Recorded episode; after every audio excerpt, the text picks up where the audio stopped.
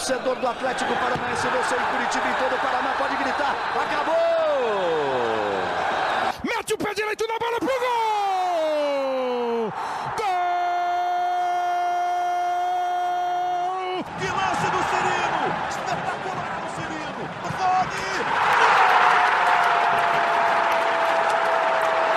Fala galera do GE, está começando mais um podcast. Sabe de quem? Do Atlético! Eu sou Monique Silva, repórter do GE, hoje aqui com Fernando Freire. Como é que você tá, Freire? Fala Monique, fala pessoal do GE, tudo certo? E nessa edição estamos recebendo um convidado muito especial que faz a estreia nos podcasts do GE. Guilherme de Paula, comentarista da Rádio Transamérica e da Rede Massa em Curitiba e também analista de desempenho. Muito bem-vindo, Guilherme. Oi, Monique, um abração para você, para o Freire. É estreia, então a gente fica um pouco mais nervoso, mas estamos prontos, vamos pro jogo. Vamos embora. Você que se liga no GE já sabe, né? Toda terça-feira tem o podcast do Atlético e hoje nós vamos falar sobre o atual momento do Furacão. Ajeita aí o fone de ouvido e vem com a gente.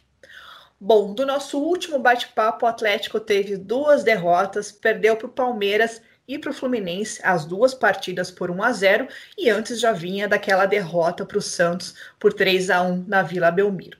Vou começar com Fernando Freire. Você acha que a torcida tem razão nas críticas atualmente? Acho que sim. A torcida passa um pouco do limite às vezes, mas acho que o, o time merece essas críticas.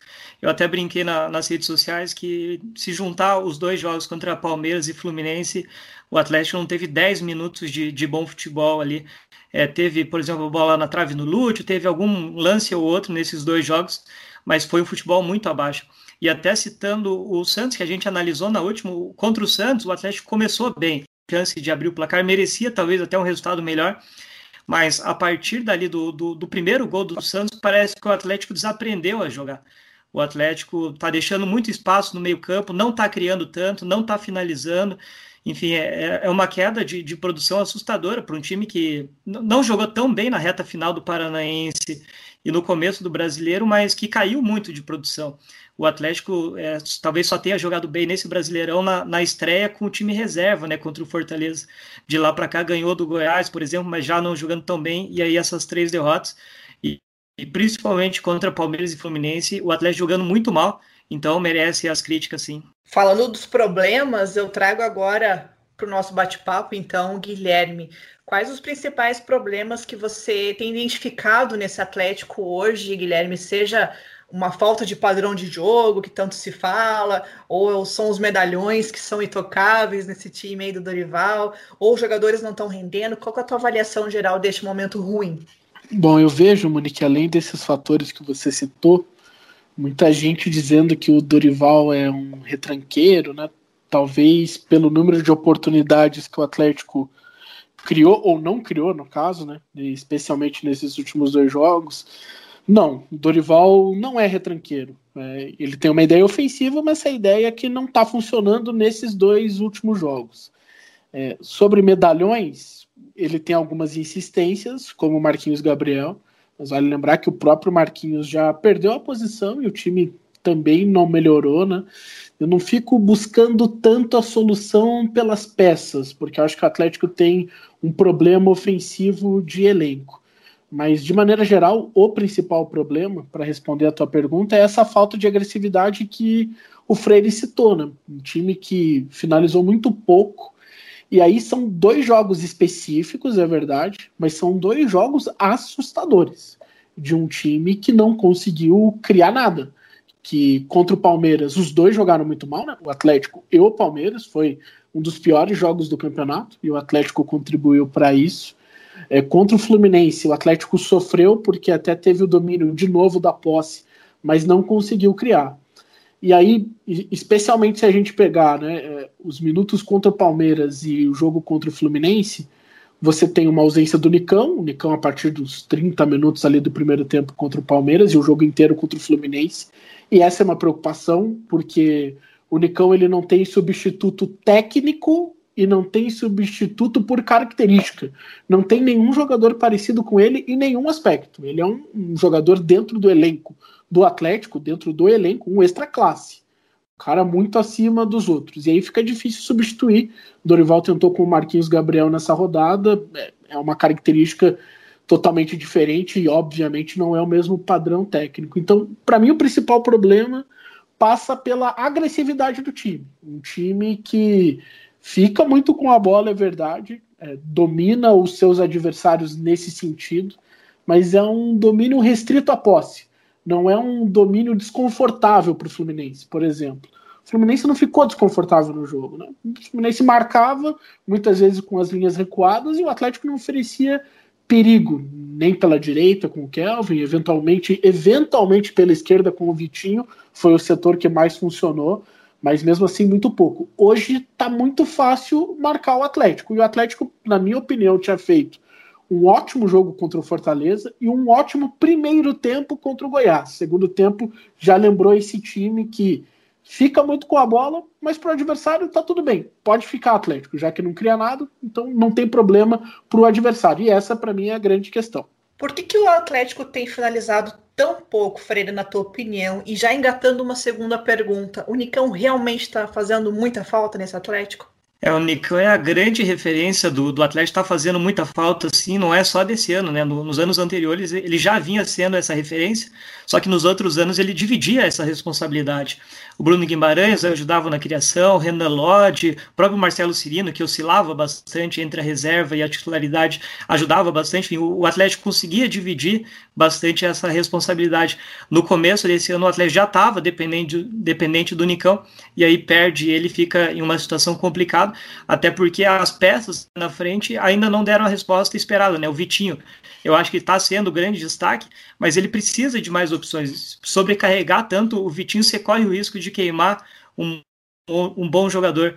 O Vinícius Mingotti tem oscilado bastante, fez um bom jogo contra o Fortaleza, depois já não repetiu. Tanto que o Atlético acabou acelerando a volta do Walter para tentar é, corrigir o setor ofensivo.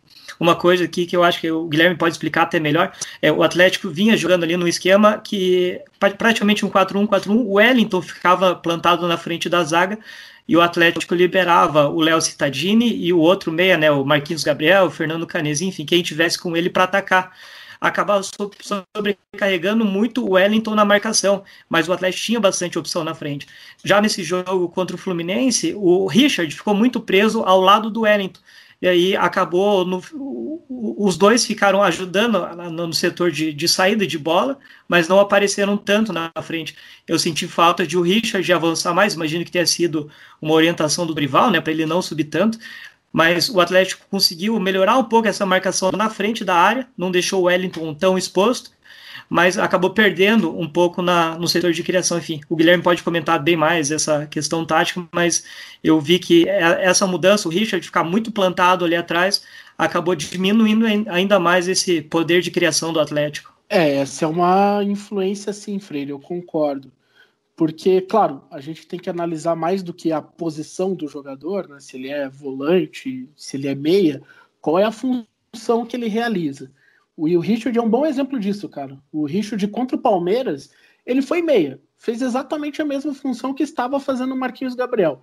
Com uma outra característica, mas estava jogando avançado, né? lado a lado do Léo Cittadini, é, jogando nas costas dos volantes do adversário, ou seja, entre as duas linhas de marcação do Palmeiras, não deu muito resultado. É, o que, para mim, é o principal ponto, Monique Freire, da maneira do Atlético atacar, é a gente sempre olhar o posicionamento dos laterais, porque tem mudado praticamente todo o jogo. Por exemplo, na partida contra o Palmeiras, o Abner ele é utilizado como um terceiro jogador na defesa para fazer uma saída de três, como se fosse um terceiro zagueiro. E aí é, o Atlético tinha Lucas Alter, Thiago Heleno e o Abner para fazer essa saída de bola. O Kelvin não jogava aberto, né, atacando pelo corredor, jogava pelo centro. É, o que para mim não fazia muito sentido. Kelvin é um ótimo jogador, próximo mais da área, né, para fazer cruzamentos. É um jogador que pega muito bem na bola. Bom, o gol que ele fez contra o Curitiba no, nas finais diz muito sobre isso. E nesse jogo ele mudou. Ele segura mais um dos volantes, o Richard e o Wellington ficam mais como base ali para fazer essa transição defensiva, e o Márcio Azevedo é mais liberado. Também não deu certo, mas é um ponto a ser avaliado. Né? O Atlético joga com os seus laterais em regiões mais pelo centro, bem diferente do que era com o Thiago Nunes. Não quero nem comparar os jogadores, porque tinha um fenômeno no lateral esquerdo que era o Renan Lodge, mas isso mudou. Em alguns casos pode fazer sentido. O Jonathan, por exemplo, jogou muito bem contra o Fortaleza, primeiro tempo contra o Goiás, bom. O Abner já tem mais dificuldade para fazer essa função. O Kelvin, então, por dentro, não faz nenhum sentido. Isso pode limitar a capacidade ofensiva do Atlético, junto com isso que você falou, né? Ter menos jogadores na linha de frente foi o que aconteceu contra o Fluminense, com o Richard e o Wellington mais presos. O Guilherme puxa para um ponto interessante que é o nosso próximo tópico aqui no nosso bate-papo, são essas mudanças a todo jogo, né? É, vocês acham, começando aí com o Freire, que essas mexidas, tantas modificações a cada jogo, têm impactado no Atlético? Acaba interferindo, né? A, a defesa, por exemplo, Aguilar e Pedro Henrique são dois bons jogadores, mas que não tinham jogado juntos. O Aguilar já tinha feito dupla com o Zé Ivaldo e agora muda. Enfim, e, e, e, normalmente os jogadores mudam de lado, né? O Thiago Heleno pode jogar do lado direito, do lado esquerdo, o Lucas Alter também. Enfim, você acaba não dando uma sequência. Eu acredito que perde. É, lógico que é, é preciso mudar, né? Porque são jogos a cada dois, é, a cada três, quatro dias, enfim, as, as, mudanças vão ser necessárias, mas eu acho que o Atlético acaba mudando muito mais do, do que precisava. Eu acho que podia dar uma sequência maior para uma dupla de zaga, definir qual vai ser a dupla de zaga e, e seguir com ela, poupar só em um jogo ou outro, coisa mais rara. É, enfim, eu, eu, eu, imagino que o ideal seria isso, dar uma sequência no meio-campo também, se, se for definir que o Richard é o titular, colocar o Richard, corrigir essa questão de fazer ele chegar mais no ataque. É, o Marquinhos Gabriel acho que tem que perder de vez a titularidade mas, eu, enfim, eu acho que o grande problema do Atlético tem sido esse. Tem, tem mudado bastante o Dorival, a comissão técnica, né? Tem buscado a, as opções ideais ali, tentando, fazendo bastante teste. E, e a, o fato de poder mudar cinco vezes na, na partida aumenta, né? É, essas mudanças. Mas, enfim, eu, eu acho que o Atlético tinha que manter uma base maior para reencontrar o caminho das vitórias e a partir daí você começar a fazer uma mudança ou outra por, por questão física. Eu acho que quando você muda tanto assim de um jogo para o outro, a, a, defesa nesse jogo, por exemplo, sofreu bastante né, na bola aérea. É, eu, eu, imagino que seja muito por essa questão da, das mudanças constantes ali no setor. Eu, eu, vejo que interfere sim, mas na minha opinião o Dorival ele não está mexendo só por questão física ele está tateando para encontrar uma formação mais confiável. Por exemplo, camisa 9 joga o Mingote, depois joga o Carlos Eduardo e sai o Carlos Eduardo e o Carlos Eduardo não sai porque está sendo poupado. Nesse caso, acho que é até a torcida que está sendo poupada. Mas volta o Mingote. E daí você acha que tem que jogar o Carlos Eduardo. E aí vai jogar o Marquinhos Gabriel e você já acha que não, não deve jogar. É, e, e eu concordo muito com o que o Freire falou. Marquinhos Gabriel é, daqueles investimentos assim difíceis de você justificar. Ele e o Carlos Eduardo, dois caras caros e que não trazem um retorno do tamanho é, do aporte financeiro que o Atlético faz em cima desses jogadores. E por que, que eu estou falando de questão financeira? Porque ela está completamente relacionada com o tipo de cobrança que você vai fazer. Né? Quanto mais investimento, mais resultado você espera daquele jogador. São jogadores caríssimos e que hoje é, na visão de praticamente todo mundo, devem ser reservas.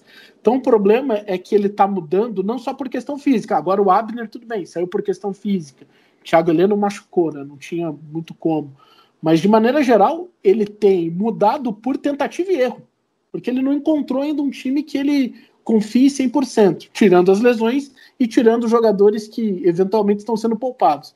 Então, além de tudo isso, ele tá tirando porque o cara não tá dando a resposta. E aí vai ser difícil mesmo encontrar uma formação. Até sobre essa questão financeira e investimento, é, eu comentei das falhas da defesa, o, o, Aguilar acabou fazendo gol contra ali, né, tomou amarelo, enfim, foi um, um é, pesou para ele essa questão, mas até o resto da partida ele teve uma partida segura, foi bem, enfim, a, a zaga falhou, mas não por culpa do Aguilar, né. Ah, eu até acho, Freire e Monique, que o Aguilar ele é o melhor zagueiro tecnicamente do Atlético. É, é, é difícil você falar isso com o Thiago Heleno no elenco, E eu compreendo né, a ligação que o torcedor tem com, com o Thiago. E o Thiago é sim um ótimo zagueiro, especialmente defendendo a própria área. Mas eu vejo que o Aguilar ele entrega mais coisas até a equipe, né? Na questão da saída de bola, principalmente. Ele não tem a mesma capacidade de vencer duelos contra os atacantes que o Thiago Heleno, mas tem uma saída muito qualificada. Óbvio que fica essa impressão né, do gol contra, mas ele é muito bom jogador, ele vai ser titular, e, e assim, estou é, comparando ele com o Thiago, mas na minha opinião tem tudo para os dois formarem a dupla titular do Atlético, Felipe Aguilar e o Thiago Heleno. Com certeza, Nossa, nesses últimos podcasts que a gente fez aqui no GE, nós colocamos bem isso, né? Que a zaga ali ideal é, Felipe Aguilar e Thiago Heleno, e realmente o Aguilar deu muito azar nesse último jogo. E a última vez que o Atlético teve três derrotas consecutivas foi lá em setembro de 2018, ou seja, quase dois anos, quando perdeu ali na sequência para o Palmeiras, Galo e Chapecoense com o Thiago E Nunes. três jogos fora de casa. E três jogos fora de casa, né, Monique? Porque esse jogo com a Chape foi um jogo que foi adiado, né? Da vigésima rodada. Isso, daí teve uma sequência de três partidas fora de casa e o Atlético perdeu. A, agora, a sequência atual é muito pior, né? Porque tem dois jogos em casa. Exatamente, onde o Atlético costumeiramente é forte, né? Tem melhores números, mas esses dois últimos jogos aí ligaram um, um, alerta aí no Atlético. Após esse jogo contra o Fluminense, o diretor de futebol do Atlético, Paulo André, concedeu uma entrevista. Os repórteres enviaram as perguntas e blindou a comissão técnica, falou do elenco, que é jovem, que talvez alguns estejam oscilando. Vamos ouvir o trechinho aí. Então, aos poucos, eu acredito que nós vamos conseguindo é, melhorar. Né? Hoje, me, a impressão que eu tenho é que o jogo foi é, muito melhor do que o último jogo de, de quarta-feira. E acredito, sem dúvida nenhuma, que pela falta dos principais jogadores que acabaram se lesionando, nós estamos tendo um pouco mais de dificuldade. Jogos quartas e domingo é muito difícil julgar o trabalho da comissão técnica. Não há tempo de descanso, não há tempo de treinamento né? Então, é, nós ficamos muito dependentes da, do desempenho dos atletas. E nós sabemos que nós temos muitos jogadores jovens, né? e esse é o objetivo do clube. E em algum momento eles vão oscilar, vão, vão sentir ou vão ter algumas dificuldades de poder decidir partidas. E talvez isso tenha acontecido nesses últimos jogos. Um outro tópico que vocês comentaram e eu quero falar um pouquinho mais a respeito é o Walter, né? Vocês acham que foi acelerado esse retorno dele. Ele não jogava há dois anos, né? Se a gente pegar o nosso último podcast, eu, Freire e Nádia comentamos do Walter, é, prevemos ali que ah, mais duas semanas, quem sabe ele comece a ser relacionado. De repente ele foi relacionado, entrou no segundo tempo, jogou aí um pouco mais de 30 minutos. Vocês acham que foi na pressão, assim, ele acaba sendo o salvador da pátria? Acho que sim, e é péssimo isso porque o Walter ele teria que ser uma alternativa, justamente por esse cenário, Monique, que você pontuou.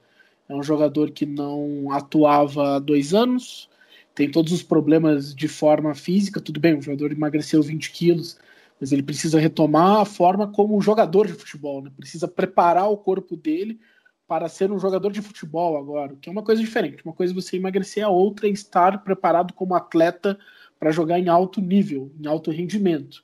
E aí necessidade agora.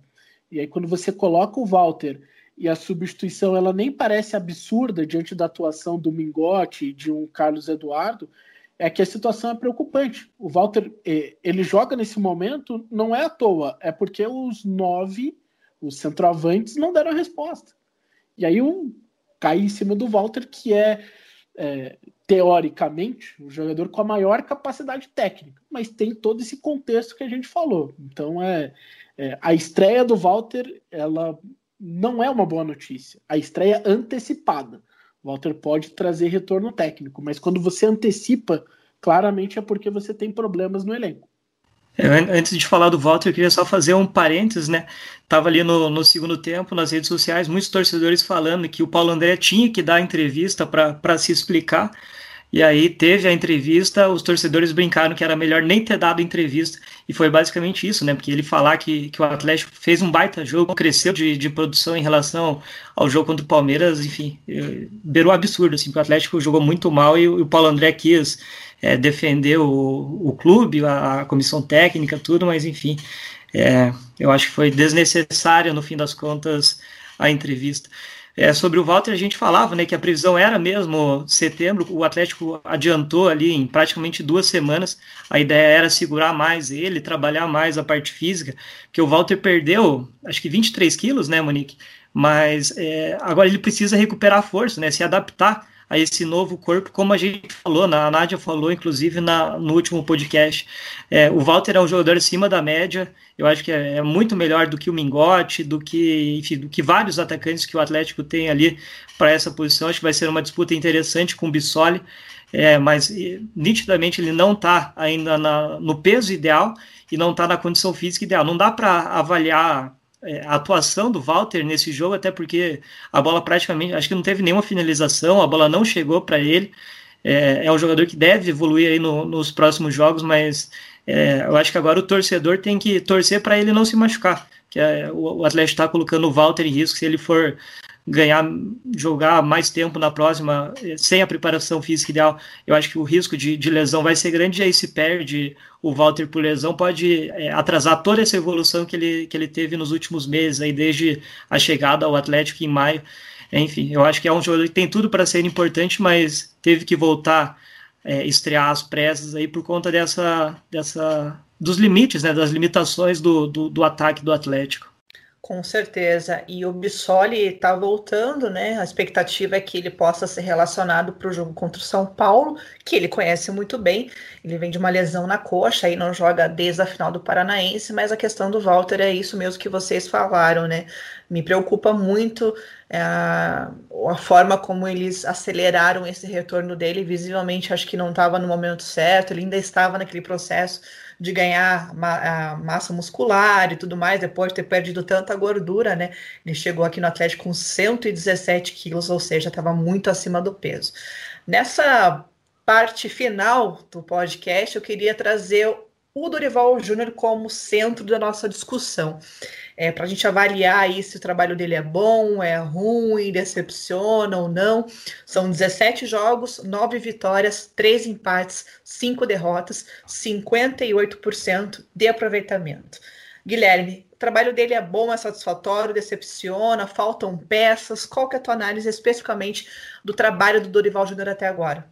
Entrega menos do que eu imaginava, mas não vejo que seja um caso para trocar.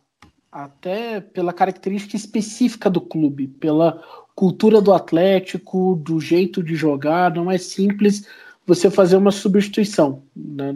Não acredito que o Atlético faria uma ruptura de pegar um técnico mais a curto prazo. Não, não vejo que seja esse o caso. Mas no caso do Dorival, o trabalho é um pouco abaixo mas mesmo assim tem uma série de atenuantes. É, ele perdeu quase um time inteiro, e assim, né, não perdeu os, os piores jogadores, né? perdeu os melhores. Isso faz muita diferença. Se a gente olhar para julho do ano passado, é, o time que disputou, por exemplo, a Recopa contra o River Plate, você não tem Renolodi para colocar nesse bolo importante, Léo Cittadini, Bruno Guimarães, Rony, Marco Ruben nem estou citando os reservas, que eram caras importantes, né? O Freire já citou o caso do Marcelo Cirino.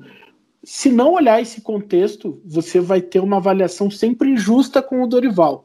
Mas isso não torna ele um cara que não possa receber crítica.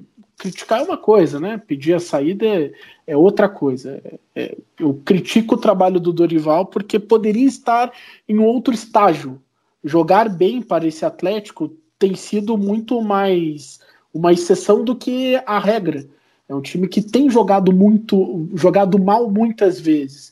Isso preocupa, mesmo antes da pandemia, e aí só olhando para o time é, principal, não fez grandes jogos. Né? Contra o Penharol foi uma vitória apertada, foi um jogo que o Atlético dominou, mas uma vitória apertada. Contra o Colo-Colo, um jogo desses é, que lembra muitos últimos aí, né, de pouca criatividade. Contra o Flamengo, o jogo acabou em, em 20 minutos do primeiro tempo e, e, depois que o Atlético foi jogar, enfim, por circunstâncias. E no Campeonato Paranaense, nos duelos é, de maior relevância técnica, que são as duas finais contra o Curitiba, O Atlético, no máximo, equilibrou. Não conseguiu ser melhor do que o Curitiba durante muito tempo nas duas partidas. Então, nesse sentido, é um trabalho que entrega menos do que poderia entregar, mas tem uma série de atenuantes que a gente precisa levar em consideração e o desmanche do time, né, a mudança completa de uma equipe, isso não tem como ser retirado do contexto. Eu concordo com, com o Guilherme, eu acho que o, a gente tem que levar em consideração também, né, que o Dorival tem 50 anos, teve, tá em recuperação de Covid, é, teve câncer ano passado, enfim, é um, tem que levar em consideração todas essas questões antes de, de criticar o trabalho. Tem torcedor que acaba pegando muito pesado com o Dorival, precisaria levar mais em, em, consideração o lado pessoal do Dorival, né? O Dorival não pôde treinar o time antes desses dois jogos, dessas duas derrotas em casa. Isso acaba pesando, lógico. E, e o Dorival ganhou alguns reforços que ele não pode jogar no, no, no colocar para jogar no Paranaense e ele ainda não pode escalar o time ideal, né? Não teve todo mundo à disposição. Aguilar, Richard, Walter, ele não teve o Jaime Alvarado, por exemplo. Enfim, ele não teve todas as opções, todo mundo à disposição para montar esse time do Atlético. Aí é lógico que ele faz algumas mudanças, eu não concordo com várias coisas que ele faz, é, por exemplo, o Marquinhos Gabriel, que a gente já falou que é um jogador que eu acho que tem que perder a, a titularidade, ele não está justificando a titularidade nem na bola parada, que é o ponto forte dele, né? A principal arma do Marquinhos Gabriel é a bola parada. Ele está errando até na, em cruzamentos e faltas, não está justificando. Enfim, é, eu, eu acho que o, Dorival tem algumas teimosias que acabam fazendo com que o torcedor perca a cabeça. Mas é, eu imagino aí que é, nos próximos jogos o Dorival vai acabar definindo o futuro dele, né? Se, se não ganha de, de São Paulo, depois tem o Bragantino em casa. Se não ganha esses dois jogos, a, a pressão talvez fique insustentável. É, o, é um trabalho que ainda está em formação, o Dorival ainda está buscando o time ideal, está encaixando essas peças.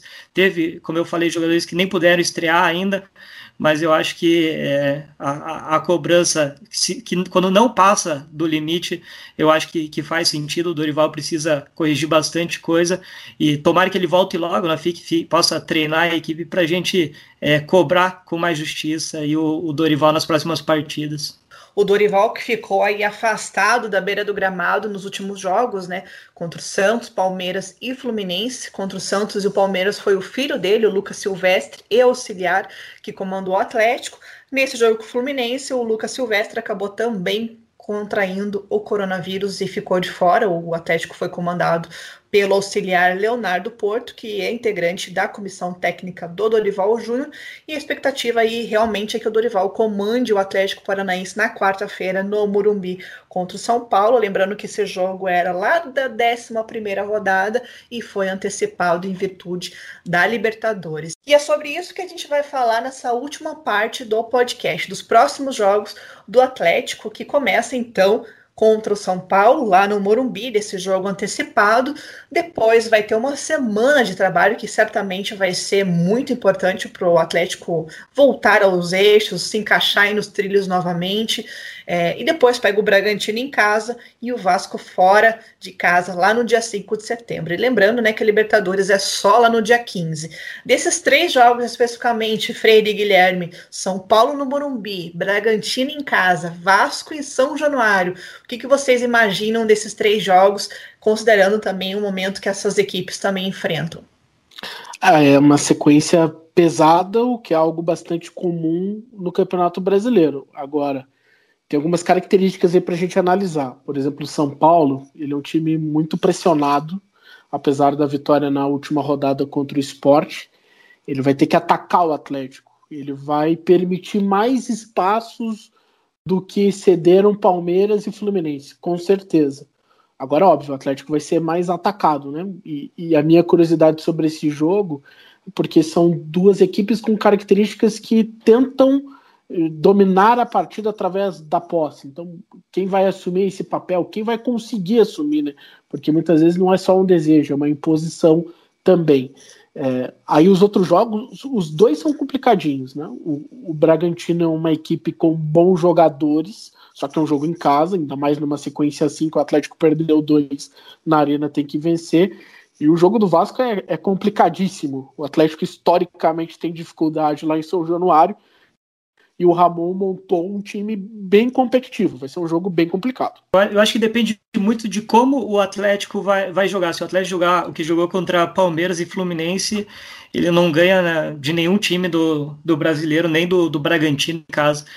É, se o Atlético recuperar o futebol que ele vinha jogando, mesmo na, na reta final do Paranaense, ali na, na, primeira rodada do brasileiro e no, um pouco contra o Goiás, eu acho que o Atlético pode fazer um jogo equilibrado lá no, no Morumbi. Eu vejo o São Paulo como favorito, mas eu acho que dá para o Atlético trazer pelo menos um ponto, talvez até ganhar, porque, como o Guilherme disse, o São Paulo muito pressionado, o Diniz ali ali oscilando bastante no comando. O São Paulo, nesse brasileiro, por enquanto, né, quatro jogos que, que o São Paulo disputou, só ganhou do, do Sport, que é o 18 e do Fortaleza, que é o 16 só times da, lá de parte, da parte de baixo da, da, da tabela. Enfim, talvez se o Atlético aproveitar essa pressão do São Paulo possa trazer pontos lá do, lá do Morumbi, mas vai precisar melhorar muito em relação aos últimos dois jogos. Em relação ao Bragantino, eu, eu, eu fiz esse jogo do, do Bragantino contra o Coxa. É, o Bragantino pressionou muito ali, rondou a área adversária, mas não criou tanto. É, é um time que o Atlético tem totais condições de vencer, mas precisa melhorar, como eu disse. E do Vasco, daí para fechar, é, é, acho que vai ser o jogo mais difícil dessa, dessa trinca aí. O Vasco sofreu só um gol em, em quatro jogos, tem a melhor defesa, é, vive uma ótima fase com, com, o Ramon, tem o Cano no ataque jogando super bem. É um time que não permite que você finalize muito. E o Atlético já sofre para finalizar. Então, a, a, tendência é que o, o, Fernando Miguel, provavelmente o goleiro do Vasco, nem tenha que trabalhar, né? Se for seguir essa lógica aí. Enfim, acho que dessa sequência dá para o Atlético ganhar do Bragantino, talvez trazer um ponto do, do, do, do, Morumbi. Já esse jogo contra o Vasco, se continuar no, no cenário atual, eu acho muito difícil que o Atlético traga ponto de lá. Precisa melhorar bastante para conseguir pelo menos um ponto ou vencer lá em São Januário.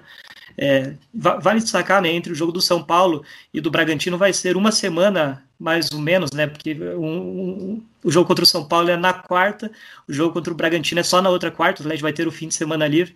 Enfim, vai ser um tempo ali para fazer esses ajustes que, que o Dorival precisa fazer né, depois dessa sequência de jogos a cada três dias. Vamos aguardar então as cenas dos próximos capítulos rubro-negros daqui para frente. Tomara que a gente retorne aí no podcast da próxima semana com boas notícias. Fechamos, galera. Valeu, Freire.